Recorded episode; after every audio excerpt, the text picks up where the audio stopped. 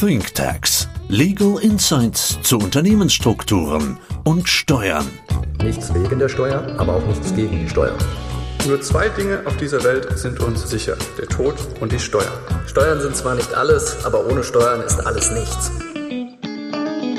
Hallo und herzlich willkommen zu einer neuen Folge von ThinkTax. Ich bin heute im Studio mit meinem Kollegen Patrick Schultes. Hi Patrick. Hi Benjamin.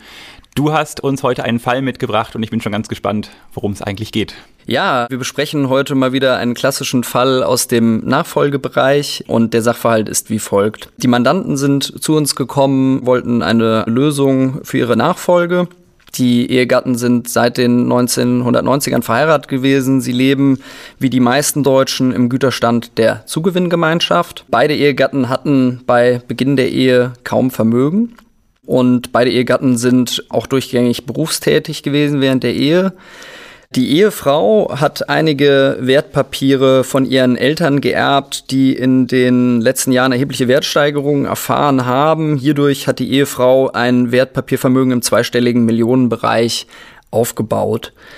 Der Ehemann hat hingegen kein signifikantes Vermögen dieses Wertpapierdepot, muss man nochmal sagen, die Aktien hier drauf wurden sämtlich vor 2009 angeschafft. Es handelt sich also um sogenannte Altaktien. Die Ehegatten haben zwei Kinder, die wiederum auch schon Kinder haben und damit haben die Ehegatten insgesamt vier Enkelkinder. Und die Ehegatten sind jetzt zu uns gekommen mit dem klaren Ziel, ihre Steuerbelastung im Todesfall möglichst auf Null zu reduzieren und beide können sich vorstellen, auch jetzt schon Vermögen auf die Kinder und sogar auch auf die noch sehr jungen Enkelkinder innerhalb gewisser Grenzen zu übertragen. Spannender Fall, natürlich irgendwie ein Klassiker, aber auch hier wieder mit gewissen Besonderheiten. Siehst du, Patrick, hier an der Stelle schon Probleme, die jetzt die Ehegatten erwarten, wenn sie unerwartet zum Beispiel versterben? Ja, wirklich ein spannender Fall und die Probleme fallen direkt ins Auge. Selbst bei einer steueroptimierten Testierung, das heißt, wenn man kein Berliner Testament wie häufig nimmt, sondern ein Testament, in dem im ersten Erbfall bereits die Kinder und Enkel begünstigt werden, selbst dann erwartet uns jetzt hier eine hohe Erbschaftssteuerlast. Zudem, Wertpapiervermögen ist nicht erbschaftssteuerlich begünstigt, also erwartet uns da oder den Mandanten die volle Besteuerung. Und dann sieht man auch direkt ein Problem mit den Freibeträgen. Und zwar wegen der doch sehr einseitigen Vermögensverteilung, die ja komplett bei der Ehefrau liegt zu Lebzeiten und im Todesfall kann der Ehemann seine Freibeträge eigentlich nicht wirklich ausnutzen gegenüber den Kindern und den Enkelkindern.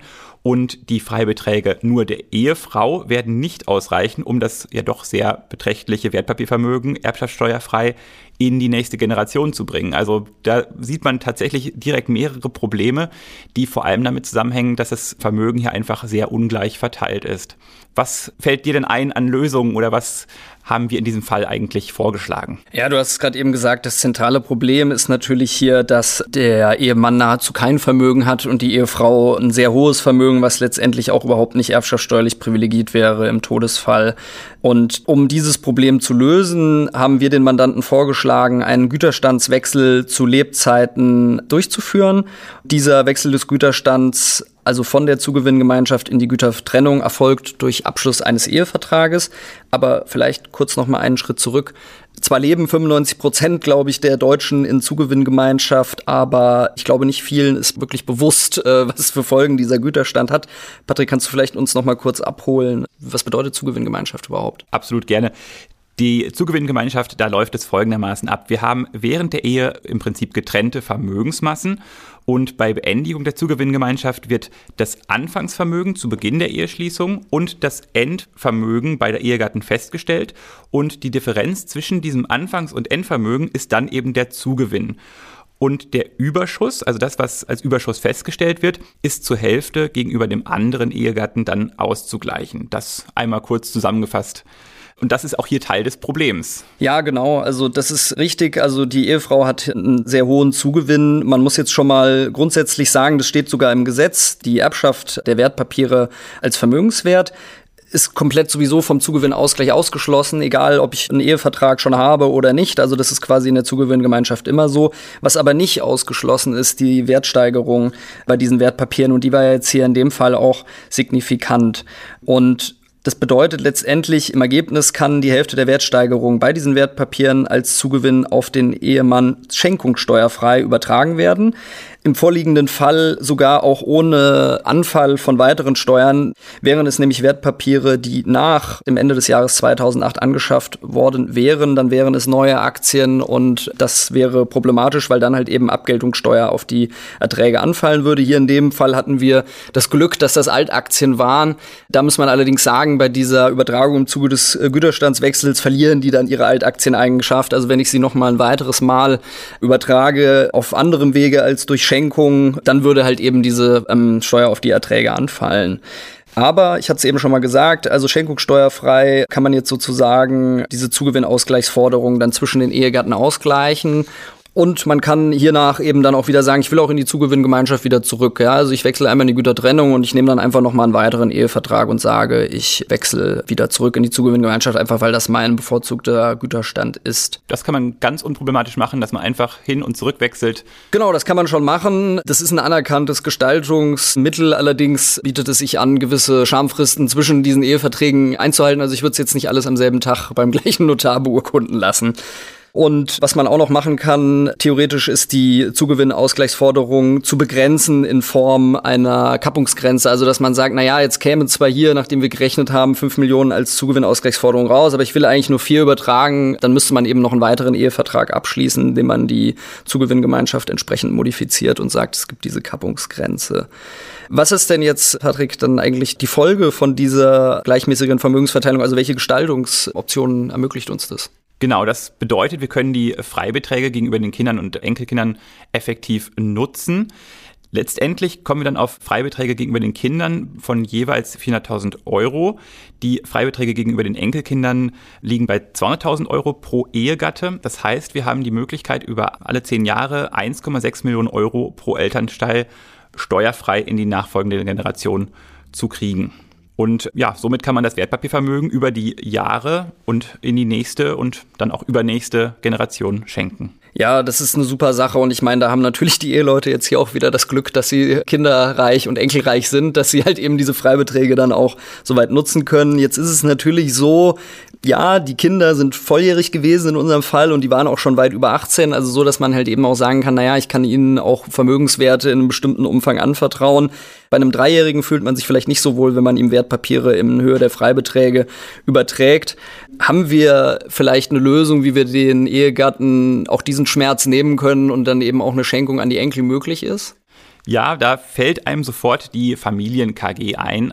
Das heißt, es würde eine Kommanditgesellschaft gegründet werden mit der Elterngeneration in der Komplementärfunktion und den Kindern und Enkelkindern als Kommanditisten, das heißt die nicht persönlich haftenden Gesellschaftern.